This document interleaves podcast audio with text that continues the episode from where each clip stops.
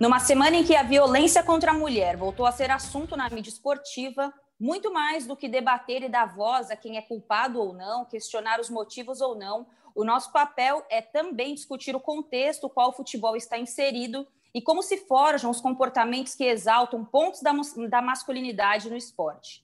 No futebol, o recorte do chamado atestado de macheza tem vários pontos para ser discutidos, como a prevenção nas categorias de base, como os meninos são inseridos desde novinhos num ambiente de masculinidade tóxica, já na vida adulta, onde o dinheiro e o poder os fazem sentir quase que intocáveis diante de crimes cometidos, a representatividade da mulher e como ela é enxergada no ambiente do futebol e em todo o esporte, e os homossexuais ou a comunidade LGBTQI+, num ambiente onde se reforça o que é ser homem, e com isso os gays têm poucas alternativas, ou silêncio ou a exclusão. Como o futebol alimenta e fomenta a masculinidade tóxica que reflete a cultura do estupro, a violência de gênero e até danos psicológicos aos próprios jogadores, é o tema do Rodada Tripla, episódio de número 52, nesse dia 19 de outubro de 2020. Eu sou Ana Thaís Matos e estou com Amanda Kesterman e Bárbara Coelho para debatermos, companheiras, uma semana em que fomos alvo, fomos vítimas mas nem por isso nos calamos e estamos levantando esse debate bem significativo sobre toda essa questão da masculinidade no ambiente esportivo. Amanda? Oi, gente. Uma ótima tarde, dia, noite, dependendo da hora que vocês nos escutam, já viram um clássico aqui no Rodada Tripla. Uma semana de doeu muito, né, Ana? Doeu o coração, doeu a alma e doeu até o corpo, né? Porque nosso corpo realmente ele reage a certas porradas que a gente tem que levar e ler, no nosso caso, é, quando a gente resolve falar. E dessa vez a gente falou, a gente ouviu, e mais do que isso, e aí, enfim, vai ser o tema do nosso programa, a gente vai entrar nisso. A gente também recebeu apoio de muita gente. Eu acho que isso foi fundamental para a gente terminar essa semana de uma forma melhor do que a gente começou. E essa discussão não pode ser específica de um caso, de um jogador, de um clube, de um episódio, de uma condenação, de um, de um julgamento. Tem que ser uma coisa discutida muito mais profundamente, porque a gente já falou disso anteriormente, não é isolado. É muito inserido dentro do contexto e a gente precisa falar melhor disso hoje. Que bom que a gente vai falar. Bárbara Coelho. Hum. Pois é, meninas, tudo bem? Que semana, né? E aí eu vou pegar o fim da fala da Amanda para começar a construir o que eu gostaria de, de falar para vocês e para a gente começar a debater esse assunto, porque o caso do Robinho não é um caso isolado, é uma realidade do futebol, tá? A gente aceita casos como esse com muita naturalidade. A gente precisou apresentar uma série de provas para a gente começar a acreditar numa vítima.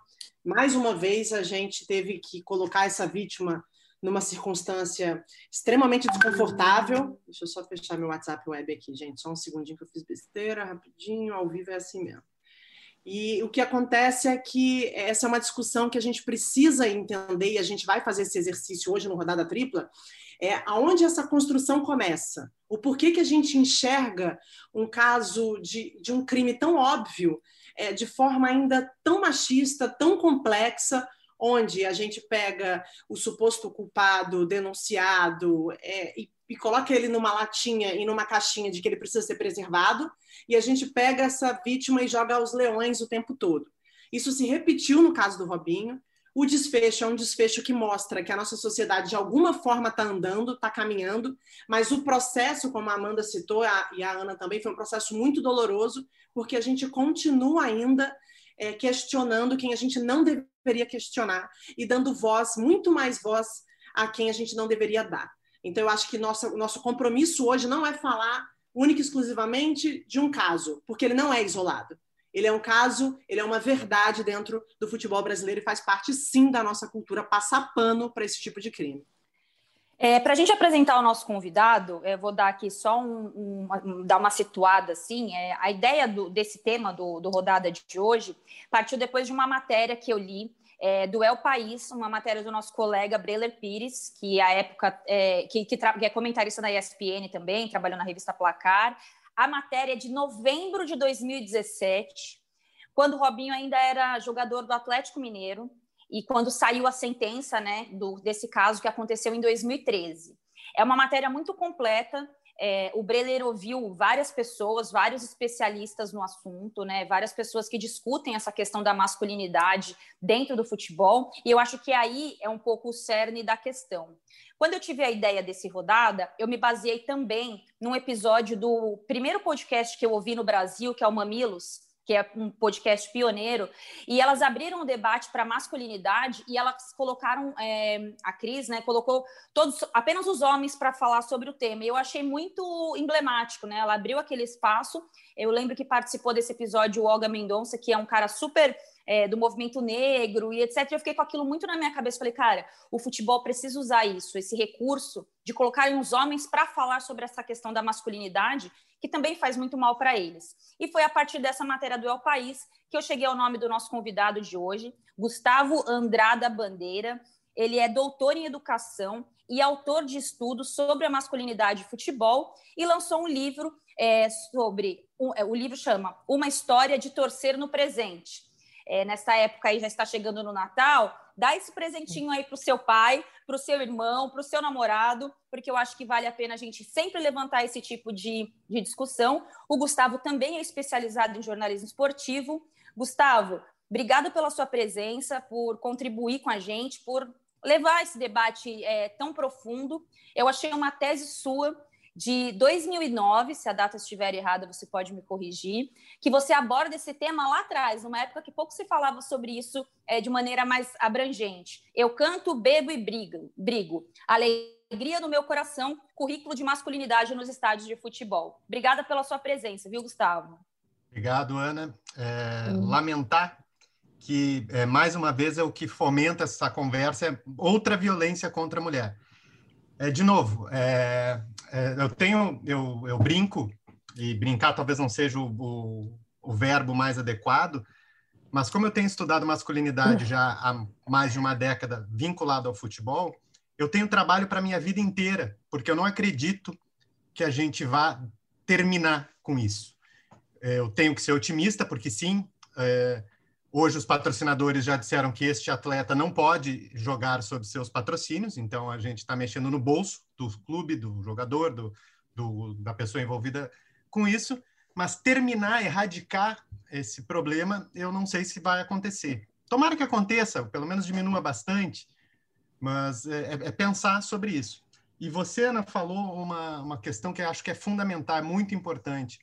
Todas vocês certamente já foram chamadas para falar sobre o lugar da mulher no jornalismo esportivo, nos esportes. Todas as pessoas negras, e a gente teve até a matéria sobre o Pelé ontem, né, no, no Esporte Espetacular, são chamadas para falar sobre problemas de racismo no esporte. É, homossexuais são chamados para falar sobre homofobia nos esportes. E os homens não falam sobre masculinidade nos esportes. Por que, que isso acontece? Porque nos esportes, não só nos esportes, na sociedade como um todo, mas nos esportes especialmente, o homem se entende como a humanidade. Tudo é para o homem. A gente que faz o esporte, gente, nós produzimos os conteúdos, os conteúdos são produzidos para nós, e mais do que isso, nós dizemos o lugar dos outros atores.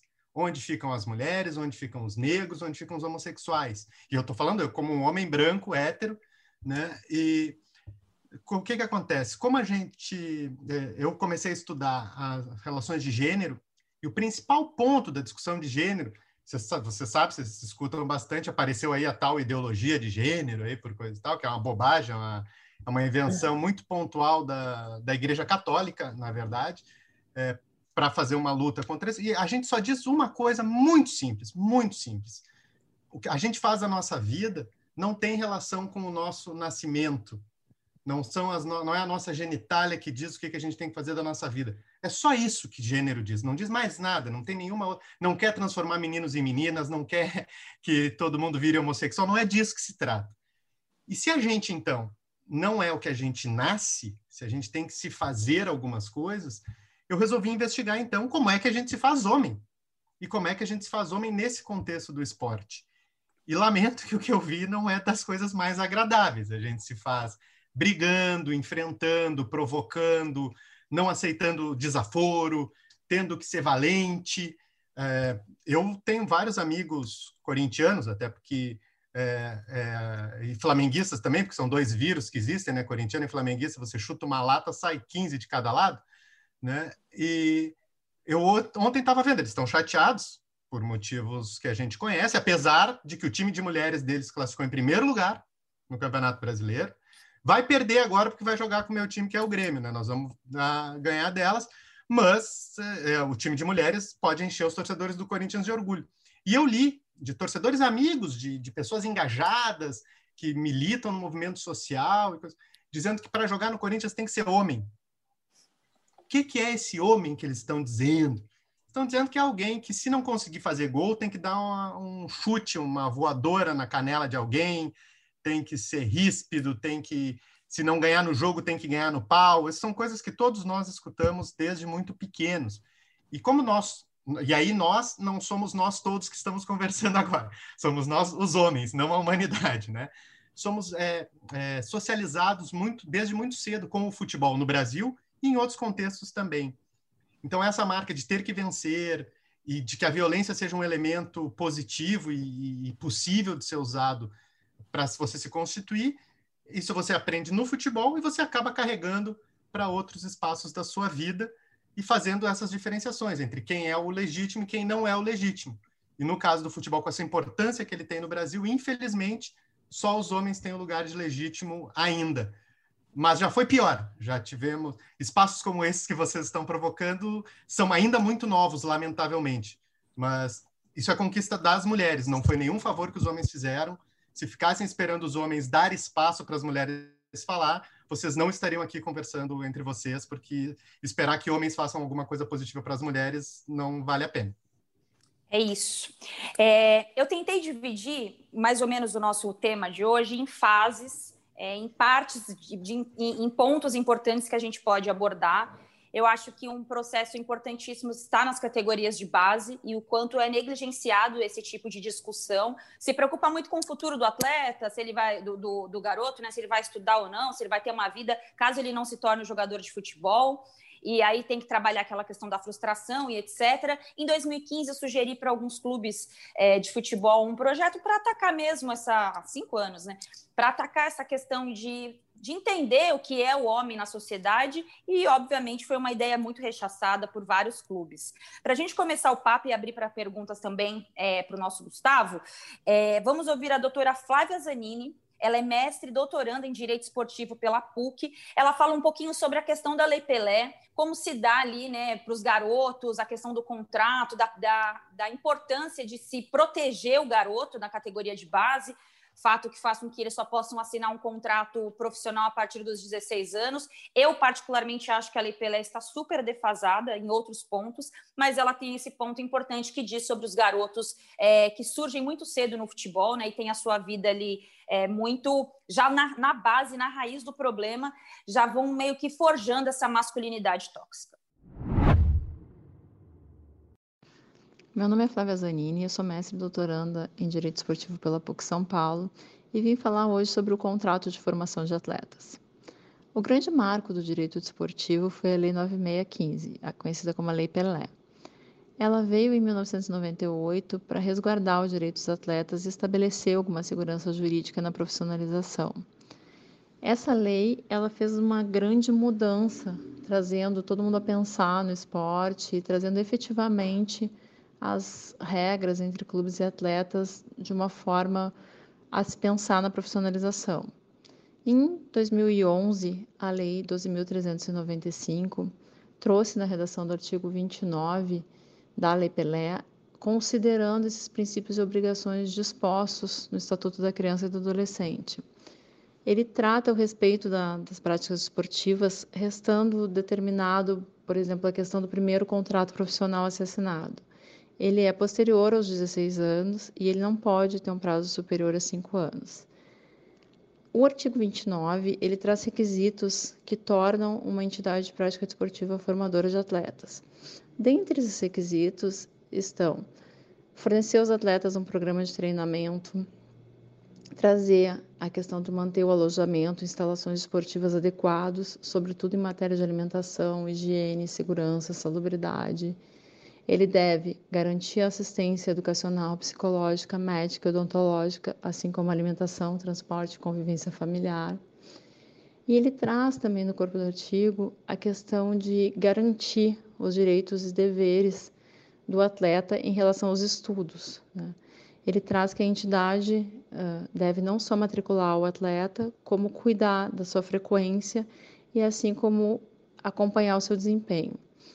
Uh, cada modalidade teve uma forma de ver como isso estava sendo feito. Por exemplo, no futebol, a CBF, né, a Confederação Brasileira de Futebol, a, em 2012, um ano depois de ter sido feita a lei, fez uma resolução da presidência que estabeleceu as normas e critérios, diretrizes para emissão no certificado de clube formador.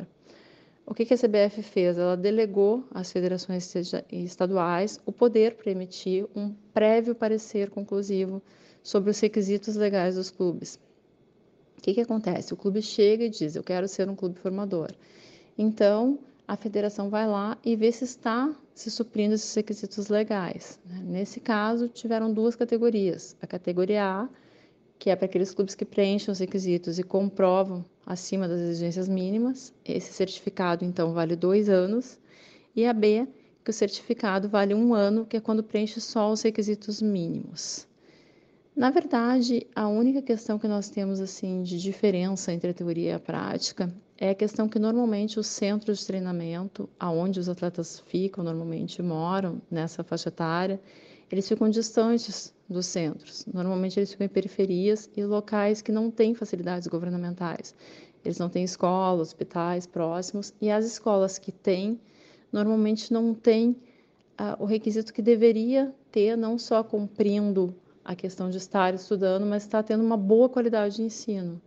Então, hoje em dia, a adequação é bem dificultosa em preencher adequadamente esses requisitos exigidos. Espero ter esclarecido um pouco para você sobre as questões legais de formação de atletas. Mas o ponto para mim fica muito sobre a responsabilidade dos clubes em relação à formação do cidadão. Ela fala em educação, fala da questão psicológica, alojamento, questão de saúde, mas a educação ela não passa só pelo saber ler e escrever, né? Eu acho que a gente passa por um processo de é, entendimento social e aí tem várias frentes de educação. Não é a questão não é falar o que serve e o que não serve, mas de qual forma, é, Gustavo, a gente conseguiria inserir nesse contexto de base é, uma forma de descredibilizar, não sei se essa é a palavra, essa questão da masculinidade. O garoto muito jovem, ele já é cobrado a ser o campeão, a ser o, o pegador de mulheres, o macho alfa. O que, que dá para o futebol fazer com esses garotos em categoria de base? Olha, Ana, uma das primeiras questões num, modelo como esse, que o modelo da, da, base ele tem uma característica diferente de uma escola regular, por exemplo, se você pensar, porque a escola regular ela é mista, é, a categoria de base não, porque o nosso esporte não é misto. É, talvez e, e, muito provavelmente ele não seja porque as mulheres poderiam começar a ganhar dos homens e aí os homens iam se atrapalhar um pouco. Né? Uhum. Então você precisa tirar, talvez, essa, essa, no, essa lógica, essa normativa masculina. E para você não pensar simplesmente como você, você precisa contatar os diferentes, você precisa ver os outros, você precisa escutar narrativas dos outros. Né? Quando vocês dizem, ah, essa semana foi violenta para nós, e eu entendi o que, vocês estavam dizendo, mas qual é a, a responsabilidade que a gente precisa ter? Se vocês estão me dizendo que existe uma violência, eu que, num primeiro momento, poderia não ter reconhecido essa violência, vamos, vamos partir desse pressuposto. A minha obrigação é escutar. Então, para esses meninos da base, para qualquer pessoa em formação, é fundamental conhecer os relatos e as histórias dos outros. Então você precisa valorizar a história das mulheres também, mesmo dentro dos clubes ali que só tem homens, é preciso valorizar espaços das mulheres. É preciso que, que os homens entendam essa, essa, essa discussão revolucionária do feminismo, quer dizer que as mulheres são gente. E para isso você precisa colocar as mulheres em determinados lugares, você precisa colocar as mulheres em lugares de poder, você precisa colocar a, a, eh, mulheres. Tem que ter representatividade, sim, porque os, os rapazes precisam saber, por exemplo, que vão ter que negociar um contrato com uma empresária, que vão ser dirigidos por uma presidenta. Ah, não é a presidente, é a presidenta, porque essa palavra não existe porque não se cogitava a possibilidade de uma mulher ser presidente, é só por isso, não é uma questão de português. Tá? Então, é, esses lugares, mostrar é, onde as mulheres podem estar, uma coisa que acontece muito forte, muito, muito forte, esses, esses garotos da base e depois profissional também, aí não mais garotos, homens, né, porque não são meninos, são homens, né, eles passam, têm uma, uma discriminação muito grande, por exemplo, por uma profissão que é feminina no, no esporte, que é a da psicóloga. A maioria das psicólogas é, são mulheres, é uma profissão mais, majoritariamente ocupada por mulheres, e no futebol ela é desacreditada o tempo inteiro. Não, não precisa o treinador fazer esse trabalho, né? E uhum. aí a gente está vendo que produz alguns homens que eu não sei se. Eu não acho que eles tenham problemas psicológicos, eu acho que eles aprenderam direito o que é ser um homem nesse, nesse conteúdo errado do que seja ser um homem. Então, acho que a gente precisa mudar o conteúdo dessa formação masculina. Talvez mudar, inclusive, alguma discursividade, isso no esporte seria um pouco revolucionário. Competir é mais importante do que ganhar. Não, todos não podem ganhar, só um ganha. Os outros estão competindo e vão perder. Ganhar e perder faz parte do jogo. E os homens têm que saber que podem perder. E se perder, você não é uma pessoa pior porque você perde.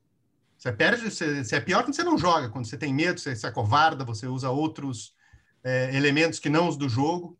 Né? Então você tem que saber, tem que autorizar outras discursividades, tem que poder falar que tem que ganhar, ok, legal. Eu também acho, quando meu time joga, eu torço para que ele ganhe. Né? Mas se não ganhar, paciência, acabou, não, eles não ganharam. E aí, claro, e aí cuidar os adjetivos que a gente vai usar. Eles não ganharam porque eles são menos homens, ou eles não ganharam porque eles são viadinhos, ou eles não ganharam porque uhum. jogam como mulherzinhas. Eles não ganharam porque teve um outro adversário que jogou melhor do que eles e ganhou. Isso é uma, é uma crítica que eu, que eu faço, aí eu me autorizo porque estudei um pouco, no, via de regra no jornalismo esportivo hegemônico, que a gente só fala do viés do vencedor, a narrativa é do vencedor. E mesmo quando a gente perde, por exemplo, o Corinthians e o Flamengo é o melhor exemplo porque foi um, uma catástrofe esportivamente falando. O, a narrativa do Corinthians fala de que o, o, Corinthians perdeu. É sempre em primeira pessoa. Não dá espaço para que o Flamengo, que tem o melhor time do Brasil disparado, com os melhores jogadores, que ganhou. Então, poder ouvir o outro, poder tentar se colocar no lugar do outro, pode ser um primeiro exercício. E aí, não só os clubes, não só a formação dos clubes, mas nós todos envolvidos com o esporte de espetáculo podíamos tentar fazer um esforcinho de tentar produzir narrativas mais plurais. Amanda, Bárbara. Eu gostei muito da, da, de muita coisa que você falou, Gustavo. Vou até pedir depois para a nossa produtora, Bárbara Mendonça, que eu quero ouvir antes mesmo de ao ar, porque tem muita coisa interessante para levar mesmo, até pontos que a gente não, não costuma refletir no dia a dia. É, e quando você fala do, do ambiente em volta disso tudo, é, isso foi algo que a gente conversou muito nessa semana pesada que a gente viveu, que eu acho que a redoma em volta da masculinidade no futebol, no esporte, e aqui a gente falando mais propriamente do futebol, é, ela ultrapassa os vestiários, as categorias de base, ela chegou na opinião pública.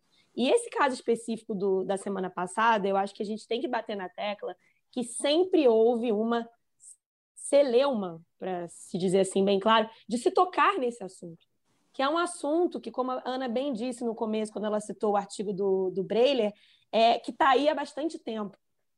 E poucas pessoas tinham, eu vou usar a palavra coragem de entrar. Porque falar de violência contra a mulher no futebol é delicado. Não é delicado cometer crime contra uma mulher, é delicado falar sobre isso no ambiente do futebol. E a gente teve essa reportagem fantástica na semana passada, né? um jornalismo de primeira linha, que foi lá, mostrou a sentença, os autos do processo, a, os diálogos que, que levaram à condenação em primeira instância, mas aquilo estava ali há muito tempo. E conversando com algumas pessoas, ah, por que, que a gente não foi? Ah, porque não tinha o gancho, não precisa de gancho. É, o gancho é um, do, um jogador que jogou duas Copas do Mundo, uma história imensa no futebol, está sendo acusado de um crime de violência sexual contra uma mulher. Esse é o gancho. Isso, isso é meia culpa total. Assim, não estou jogando responsabilidade de ninguém, porque também somos jornalistas e poderíamos ter tido essa, essa sensibilidade. Então, existe sim, dessa vez, as pessoas foram lá, deram a cara, tomaram muito de volta por dar a cara, principalmente nós mulheres, muito. e tocaram no assunto, porque na maior parte das vezes é delicado, e eu estou aqui fazendo essas aspas assim, delicado entrar nisso. E delicado, também... polêmico. Delicado, polêmico, ai, complicado, eu fico meio assim de falar, porque a gente sabe que, pô, mulher. Não, é, tem que falar, tem que ser dito. Cara, os caras são ídolos de criança, os caras estão em uma posição de privilégio que é ser jogador de futebol, o tamanho da, da representatividade que eles têm. E quando você fala da criação da masculinidade desde sempre no jogador de futebol, eu vou chamar até atenção para uma história recente, foi, se não me engano, há duas semanas, um time de, é, da, da, segunda divisão americana né, de futebol é, masculino profissional saiu inteiro de campo porque ofenderam um jogador que é assumidamente homossexual, o Colin Martin, e o time inteiro saiu, o Donovan é o treinador, enfim, mandou todo mundo sair, deu um baita discurso sobre isso. E alguns meses antes eu entrevistei o Colin Martin para uma produção do Esporte Espetacular que a gente fez, porque ele é um dos poucos, assim, que se tem notoriedade, é o único jogador profissional de futebol masculino que é assumidamente gay. E ele me disse algumas coisas fantásticas, mas uma coisa que ele me disse foi: quando eu era adolescente, eu pensei em desistir do futebol porque eu não me encaixava o futebol não era um lugar para mim, porque eu era gay. E eu falei, mas como é que eu vou fazer? Se é o que eu gosto de fazer, se é o que eu sei fazer, se é o que eu sonhei a minha vida inteira fazer, e eu fui lá encarei. E eu sei que eu não sou diferente dos meus colegas no vestiário, eu sei que eu não sou diferente deles em campo. E eu tô aqui dando a cara e falando que eu sou gay, porque eu não quero que próximas gerações e todas as gerações de meninos homossexuais desistam do futebol porque não é lugar para ele. Isso, enfim, mal comparando, isso vale muito também para essa questão das mulheres. Porque quantas mulheres desistem de viver do futebol, de acompanhar futebol, porque não é lugar para elas? Então, eu acho que essa é uma reflexão importante para a gente ter também, né, Gustavo? Eu queria fazer uma, um comentário, assim, só acrescentar, porque vocês já foram perfeitos e para eu não falar muito mais do que a gente já está falando aqui. Eu queria também trazer uma experiência minha, porque as minhas experiências estão me formando uma pessoa um pouco mais madura e um pouco mais complexa para os homens, né? Os homens estão cada vez me entendendo menos. E aí isso é muito curioso para mim. E aí eu tive uma conversa recente com uma pessoa muito próxima e uma pessoa que se diz colocar na, na, na, na posição de ouvir, assim, sabe? E que quer aprender. E aí eu estava discursando, estava dizendo a ele o que eu achava desse nosso ambiente extremamente machista, pontuei para ele algumas experiências que eu vivo, e aí, obviamente, a gente entrou em casos um pouco mais complexos e ele discordando de mim, eu tentando pontuar para ele. E aí, no fim, nós encerramos a conversa com a seguinte narrativa: Bárbara, eu quero te falar uma coisa, eu quero te dar um conselho. Eu falei, claro, eu acho que você precisa ouvir mais. Eu acho que você precisa ser uma pessoa que ouve mais as outras. Eu falei, eu? Não, eu, eu acho que eu sempre tenho que ouvir mais. Eu acho que todos nós, numa conversa, temos que fazer o exercício de ouvir mais. Isso é uma coisa do ser humano. Agora, nessa conversa, sou eu que tenho que ouvir mais? Eu não estou entendendo. Eu, eu, de verdade, eu fiquei perdida. Então, assim, você trouxe uma, uma construção de sociedade para um olhar de quem estuda isso, de quem mergulha isso, que, assim, Gustavo, minha vontade de pegar esse podcast, cara, e fazer com que as pessoas, assim, cara, tá vendo o seu exercício do dia, aquela, aquela, aquela disciplina na escola que você não teve? Cara, desculpa, você precisa ouvir isso aqui. Porque o que está acontecendo, Gustavo, que como é um movimento muito nosso, é, as pessoas não conseguem ter empatia por ele.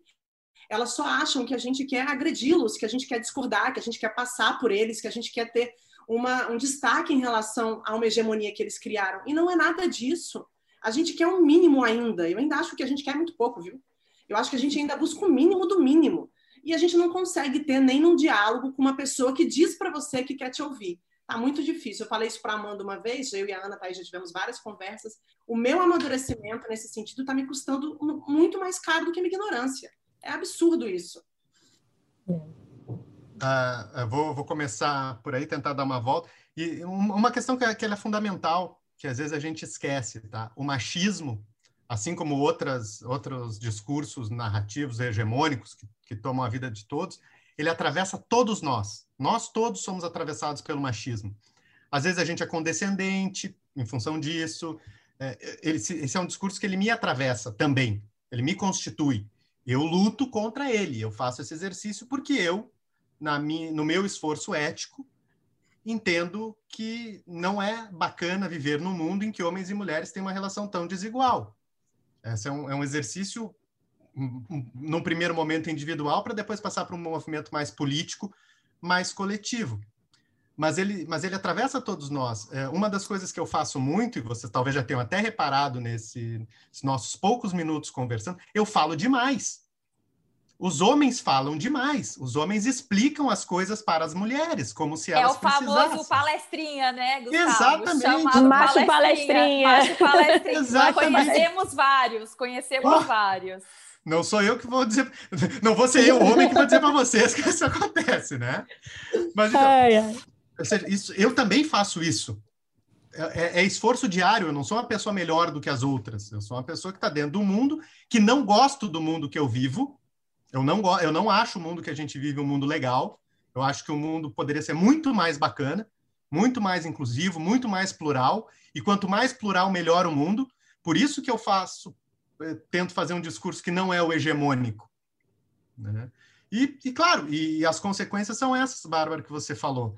Porque aí você é que é uma encucada, você que é uma louca, é uma Sim. feminazi, uma anti-homem, e tá, tá, tá, tá, tá, tá, tá né? Uma série lacradora, de lacradora é a palavra. Ah, eu gostaria muito de ser anti-homem, talvez eu estaria solteira. ah, esses dias também foi um papo meio, uma pessoa veio me questionar, assim, pô, assim, você tá meio que numa outra vibe de gostar de mulher. Eu falei, cara, quem me dera.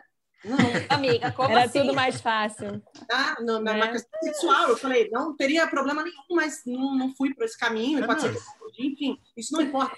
De tanto que eu tô tanto que minha postura tem mudado nas minhas conversas e, e muito por conta do meu amadurecimento, até a minha sexualidade ela é questionada, Ai, gente. Claro, porque a mulher, a mulher ela só pode ter opinião se ela for comparada a um homem. Então, automaticamente, a mulher tem que gostar de mulher, ela tem que ter o mesmo comportamento de homem, né, na cabeça deles. É uma relação muito direta do tanto que a gente que ah, se a mulher tem opinião, se a mulher é engajada, se a mulher tem um pouco, tem a personalidade, todas têm, mas se a mulher tem a personalidade em evidência, ela só pode ser comparada a um homem e, consequentemente, ela tem que gostar de mulher, né? No mundo deles é um pouco disso. É, tem também aquele é... momento, né, né, Gustavo, que acontece também, ouvindo os relatos, é muito parecido com, com o que a Babi falou também. Tem aquele momento também que eles olham para você e falam assim: eu também tive esse processo de amadurecimento, ainda estou, vim de uma, de, um, de uma formação totalmente machista, onde tive que ir me desconstruindo ainda estou tentando.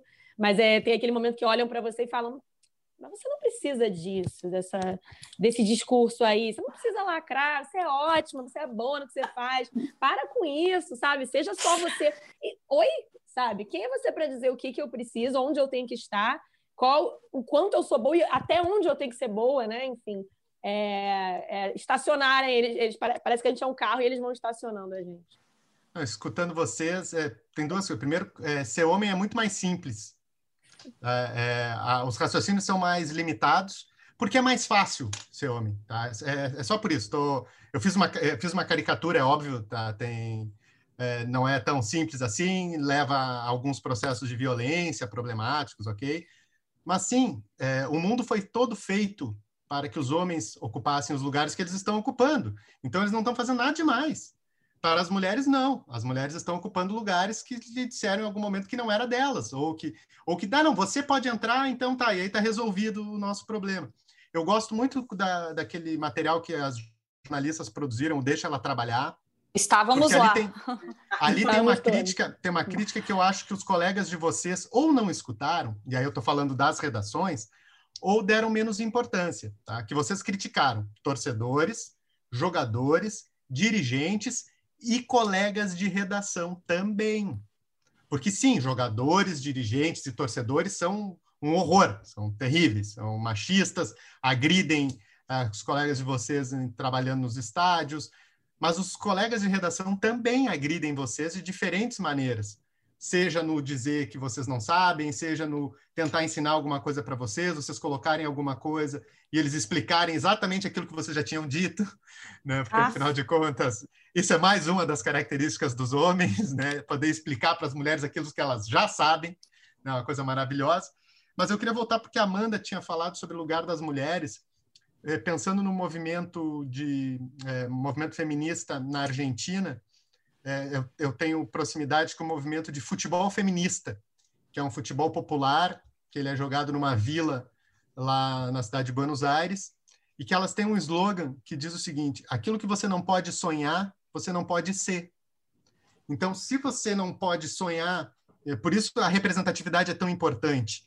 Por isso que vocês todas que provavelmente tenham visto a Glenda é, trabalhando anos, anos antes, a, a Milena, a Milena Ceribelli, Ceribelli. Se, né? É, elas certamente elas ajudaram vocês a se pensar, olha, eu posso estar nesse lugar, como certamente vocês estão ajudando hoje outras garotas é, mais novas a dizer, olha, eu posso estar nesse lugar, porque aquilo que a gente não sonha a gente não faz. Aquilo, ah, eu quero ser tal coisa. Eu nunca quis ser astronauta. Eu jamais, na minha sociabilidade, esteve completamente fora de, de qualquer lugar. Né? Então, esses são elementos importantes. Então, poder mostrar às mulheres que ocupam o protagonismo. Uh, tem alguns trabalhos acadêmicos que têm aparecido é, em Minas Gerais, tem um muito, muito bom, que mostra que as mulheres, por exemplo, sempre estiveram nos estádios, nas torcidas. Não é novidade as mulheres nos estádios, mas não se falava sobre isso. Se dizia que não, existe, não tem mulher no estádio. Então, com isso, você não tem é, é, uma autorização para falar sobre isso.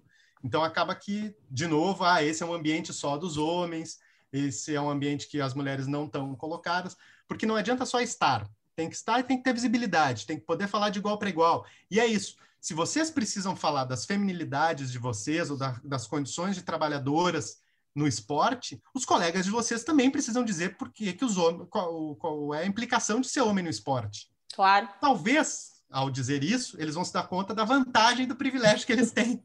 E por isso que não se diz. Você falou que as, as mulheres sempre estiveram nas torcidas de futebol. Inclusive, a origem da palavra torcedor da língua portuguesa é porque lá no começo dos primeiros registros do futebol no Rio de Janeiro com o Fluminense, as mulheres iam para o estádio das Laranjeiras ver os jogos e torciam lenços de nervoso.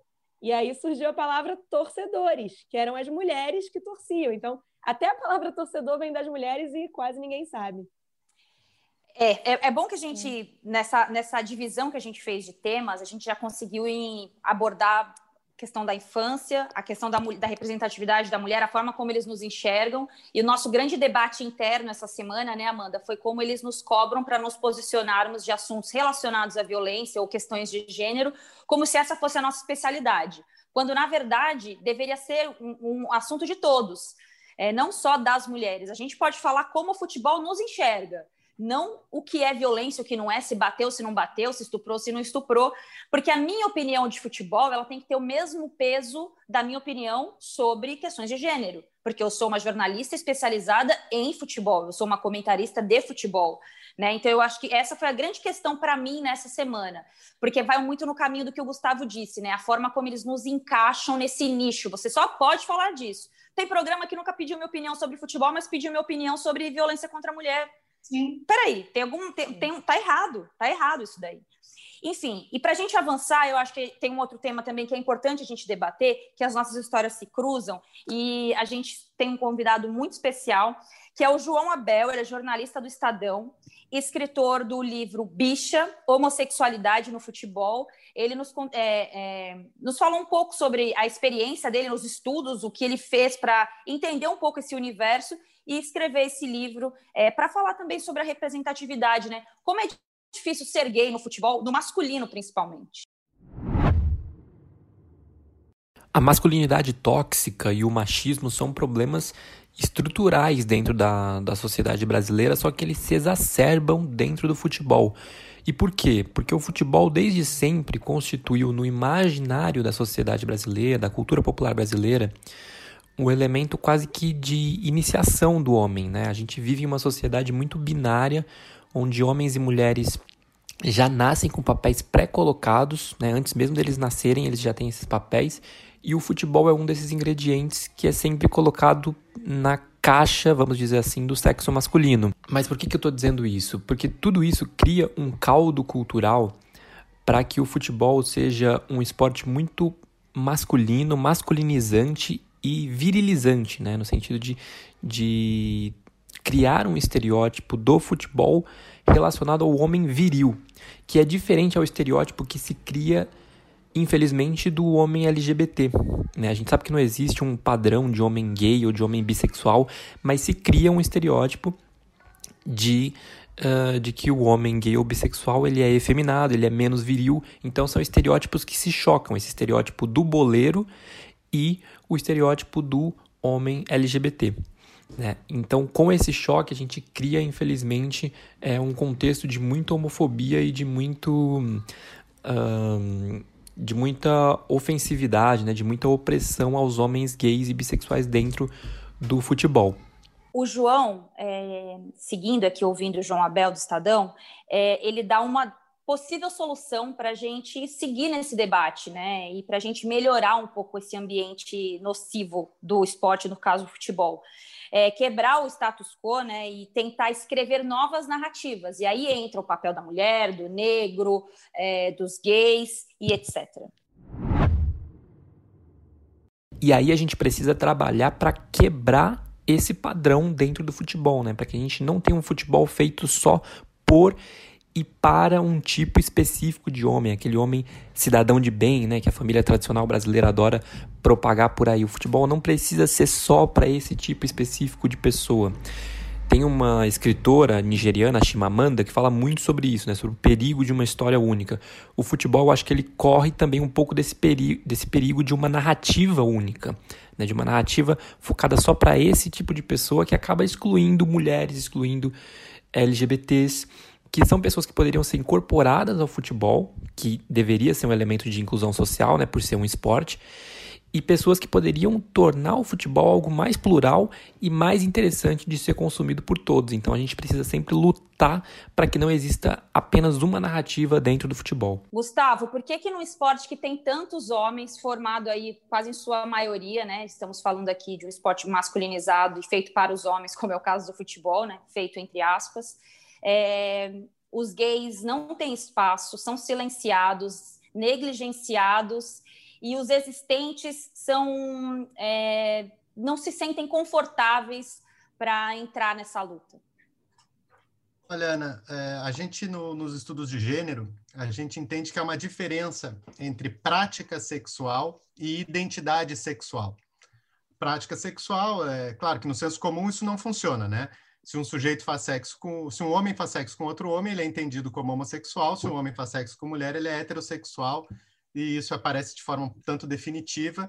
Mas os nossos estudos nos mostram que não, que tem muito homem que faz eventualmente sexo com outro homem que também é casado e que é, tem, uma, tem família e, e faz é, tem relações homoeróticas é, apenas eventualmente.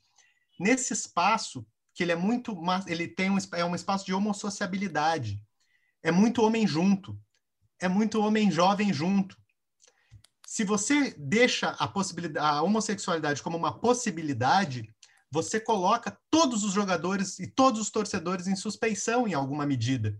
Então, essa violência exacerbada, esse grito mais forte contra os homossexuais neste lugar, é para não deixar margem para que você corra o risco de daqui a um pouco dizer: ah, não, o torcedor que está lá se abraçando, se beijando no, no, no, estádio, ele pode ser um homossexual. Não, se ele, se ele separa isso, dizer, não, aqui não tem nenhum homossexual, a gente poderia até fazer as práticas homossexuais que estaríamos liberados, entre aspas, dessa discriminação.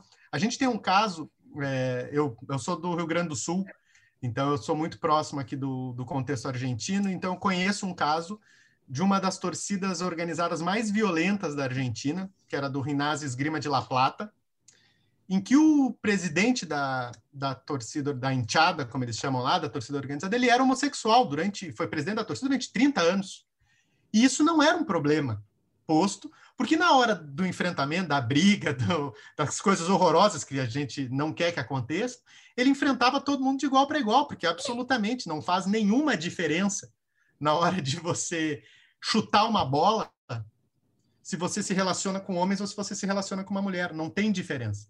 Não existe um gol heterossexual. Não se, fa não se, faz um, não se dá um carrinho é, gay. Não existe, isso não existe. Então, o futebol, ele é um, o gênero poderia ser futebol. Uma bola chutada pelo Neymar, uma bola chutada pela Marta, elas geralmente são gols. E os gols não têm gênero.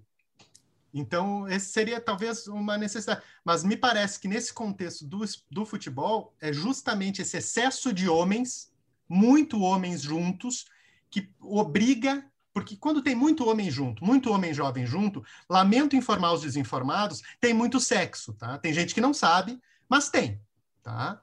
Tem gente que não, que não, quer, não, não quer ouvir, coisa, mas isso existe.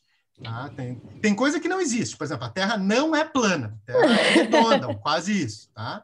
Mas tem coisa que existe. Por exemplo, sexo entre homens jovens. Isso existe.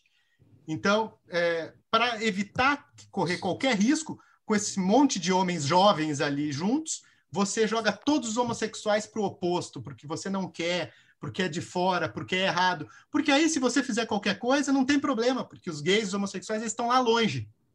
E não aqui conosco, mesmo que a gente faça exatamente a mesma coisa do que eles. Ô, Bárbara, é, a gente fala muito dessa questão da homossexualidade do lado dos homens, mas no futebol feminino isso tem sido cada vez. É, isso é bem resolvido praticamente, né? Não tem. Nos últimos anos a gente viu as mulheres até se assumindo, mas eu até sou contra essa palavra, não gosto muito, porque eu acho que ninguém tem que assumir nada. Você tem que ser o que você é e dane-se que a sociedade vai achar do que você gosta ou deixa de gostar mas a gente percebe que no futebol feminino a, a, a, sexualidade é um assunto muito bem resolvido.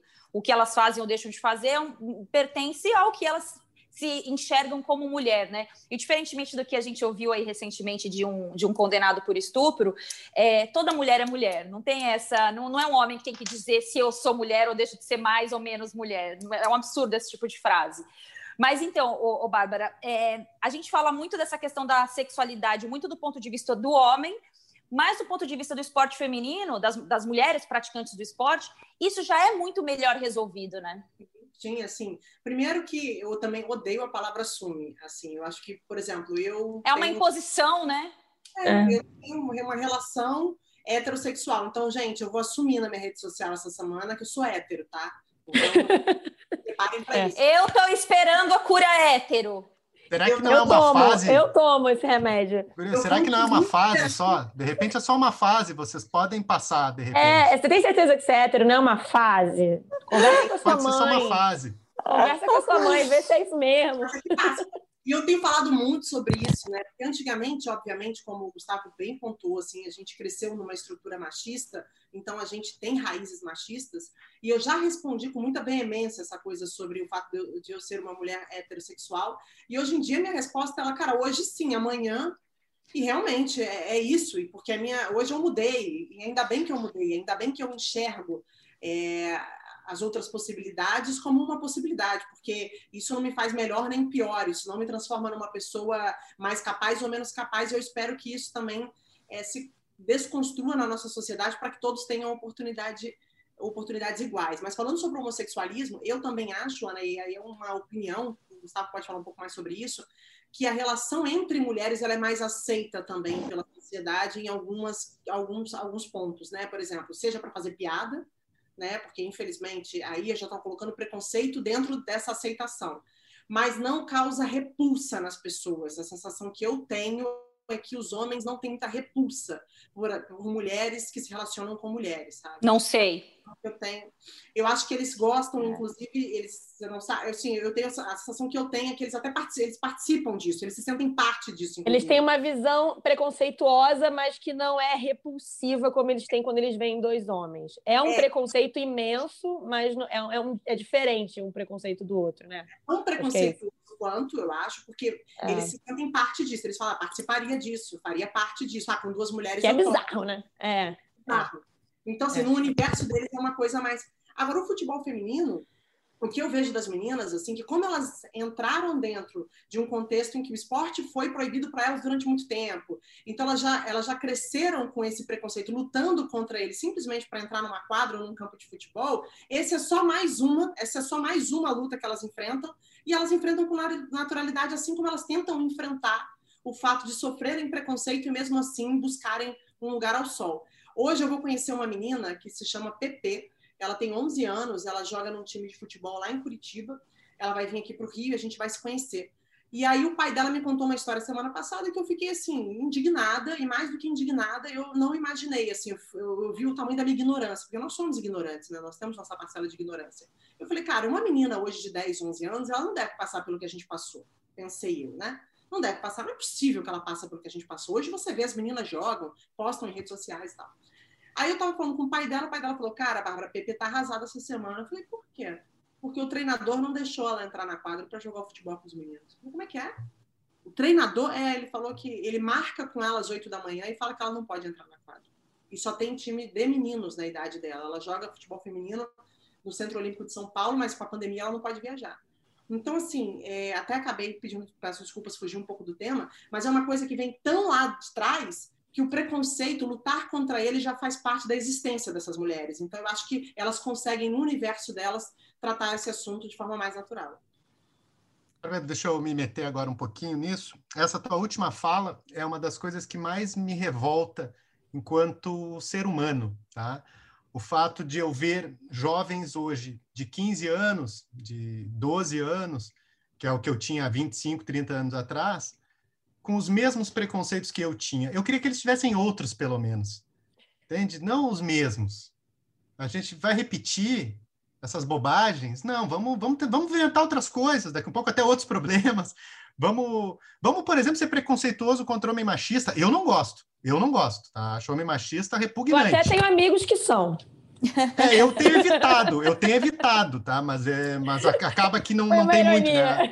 O sujeito tem família, acaba tendo que sempre tem um que sobra, né? Você não, é, você não Gustavo, você que está evitando os machistas, eu estou tentando também, mas, cara, às vezes você tá lá no maior papo, você fala assim, não, esse aqui não é. Aí ele dá uma escorregada. Cara. Não, mas não, é que assim. Hoje mas é não, é... hoje sim. É, hoje é, sim. Não, é que assim.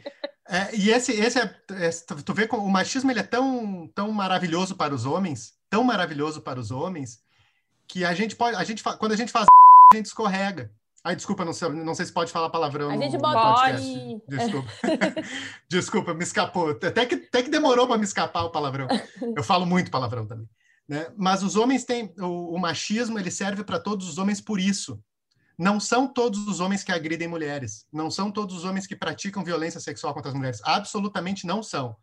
Por outro lado, qualquer coisa que um homem faz, é o homem lavou a louça. Ah, que homem maravilhoso que ele é. Não, cara, ele é só um adulto, é só uma pessoa que sabe fazer alguma coisa. Entende? Então, é muita vantagem que a gente tem com esse mundo machista para nós. Mas eu vou voltar um pouquinho para a sexualidade das mulheres, das atletas, da sexualidade não normativa. E eu tenho uma perspectiva, não quero ser dono da verdade, eu não vou ensinar nada para as mulheres, eu vou, no máximo, a gente vai conversar juntos, e poder trazer um outro elemento. Essa aceitação, no meu entendimento, ela é culpa, de novo, mais uma vez, do machismo. Do machismo por dois motivos mais fundamentais. O primeiro, e o mais é, recorrente, o mais comum, não há garoto que não tenha sido pedagogizado, ensinado a desejar fazer sexo com duas mulheres. Essa é o elemento básico do, da sociabilidade masculina. Tá? Não há, não há, não, qualquer programa de televisão, se a gente for pensar nos sitcoms, pega o Friends, que é um que, é um que eu assisto todos os dias, depois, 20 anos depois que tem esse negócio, o Joey e o Chandler, o sonho eles trocam de apartamento porque a Rachel e a Mônica se dão um beijo. Ou seja, é, é, é, é, é uma, é, é um elemento de, de, de, de, desejo dos homens para todos os homens, como uma, uma normativa. E o segundo elemento do machismo é que uh, não se reconhece sexualidade nas mulheres. É isso. Esse é o ponto para mim. Esse não é, é liberdade, não é que vocês tenham liberdade para praticar sua sexualidade. É. é. que a tua sexualidade é tão desimportante que você está fazendo isso ou porque você não encontrou ainda um homem de verdade, né, alguma coisa é. assim, é. mas porque na verdade você não tem sexualidade. A sua sexualidade é desimportante. Então, as, as jogadoras, ah, tudo bem, azar. Então pode. Então, de novo, mais uma vez, né, tem esse elemento. Gostaria muito de acreditar que as mulheres são mais empoderadas, talvez, tenham mais liberdade para expressar, mas eu acho que elas podem, inclusive eu acho que as mulheres podem sim se abraçar mais do que os homens, podem sim se, é, ter trocas de carícias públicas maiores do que os homens, mas muito por considerar que as mulheres não têm desejo, que as mulheres não são sexualizadas, porque na verdade, eu, eu disse num determinado momento da nossa conversa que ser homem é simples, é fácil, é pouco complexo, porque existem duas mulheres: a santa e a prostituta. São é. as duas mulheres que os homens conhecem. Quase sempre a santa é a mãe dele ou a dos filhos dele, né? E as outras todas são as prostitutas. Eu lembro que estava falando da minha sociabilidade quando jovem, que era as mulheres todas eram vagabundas, todas, todas. Se elas dessem bola para você, elas davam bola para você porque são vagabundas. Se elas não dessem bola para você, é porque elas estavam se fazendo porque são umas vagabundas. Então o lugar fica muito pouco possível, fica muito pouco habitável. Então quando eu vejo garotos com 15 anos trocando conversas que eu trocava com 15 anos, me dá um desespero, me dá um desespero. É, cara, vamos inventar outras coisas, vamos pensar. Mas por outro lado, e aí eu quero um pouco. É que é, é necessário ser otimista. Ser otimista não é só uma questão de percepção do mundo, é uma questão de tentativa. Já tem coisas um pouco diferentes. A, a foto é muito feia, mas o filme andou um pouco. É, eu estava assistindo Enola Holmes, né, que é a irmã do Sherlock Holmes. É um filme bem bobinho, bem água com açúcar, mas tem uma frase que me chama a atenção, eu tenho reproduzido sempre, porque o Sherlock é muito desenhado como um cara muito alienado da sociedade, o cara que não se envolve em política, não sei o que, blá blá blá. E ele vai atrás da irmã e encontra uma, uma, uma mulher negra que é amiga da mãe dela tal. E aí a, a cena é completamente fora de contexto, mas ela faz muito sentido no histórico da história toda, né, da narrativa toda. E ela fala para ele a seguinte frase: Você não se envolve com política, mais ou menos essa frase. Você se envolve com política, você não quer não quer saber da, da votação que está em andamento durante o filme, porque na qualidade de homem branco, as coisas do jeito que estão, para você tá ótimo. Então você não precisa lutar para mudar nada. Eu, é, agora no caso eu, Ana Thaís, eu me relacionei com um cara que ele falava assim para mim eu não preciso votar em nada no que vai mudar a política, porque não muda em nada para mim. Eu não dependo da política dos, do, dos governos para nada. Eu tenho meu dinheiro, eu tenho a minha vida, então eu não preciso que mude nada. Então isso fica muito claro, essa alienação. E aí eu trago isso para o futebol automaticamente, porque eles, os jogadores, não todos, mas a maioria, consomem essa alienação. E aí a gente parte por essa relação homem-mulher a forma como eles nos enxergam, o estupro, ele não tem a ver com o sexo, com o prazer, ele tem a ver com o poder. O poder que o, o homem é, estabelece sobre o outro, né? Hoje saiu dados é, muito sobre a outra pessoa, né? Sobre é, dados sobre violência contra a mulher, né? No do último ano, o anuário, é, até 2018, uma mulher era estuprada a cada 11 minutos. Agora é a cada 8 minutos.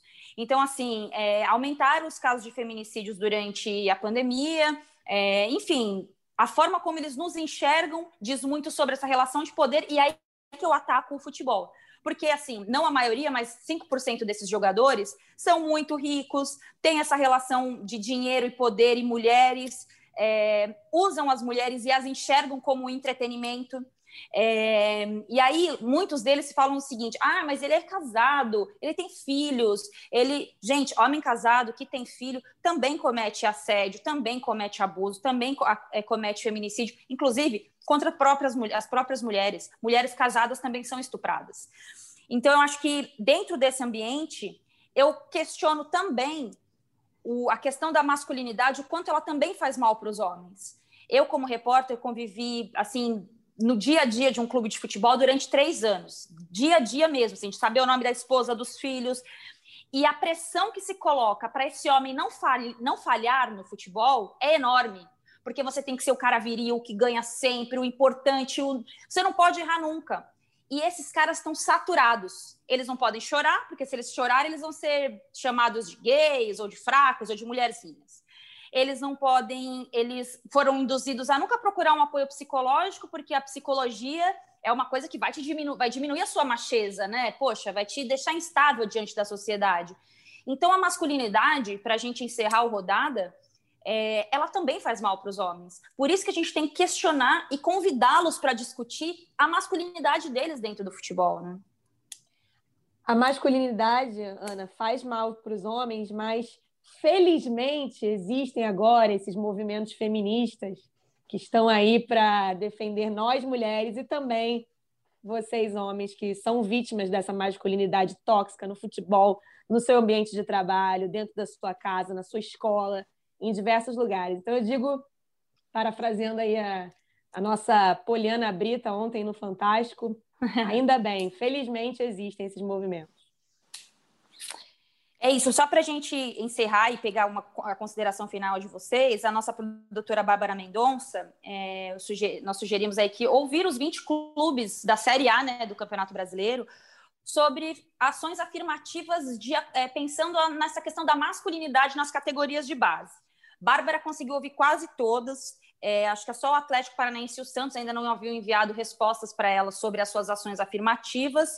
Bárbara nos destacou que Red Bull Bragantino e Bahia foram os únicos que usaram o termo masculinidade tóxica, mas tem muitas ações aí paralelas dentro dos clubes de futebol. Inclusive, vai virar uma matéria da nossa Bárbara Mendonça dentro do Globoesporte.com, né, do nosso ge.globo, com mais detalhes sobre as respostas dos clubes e sobre o que nós abordamos aqui no nosso rodada.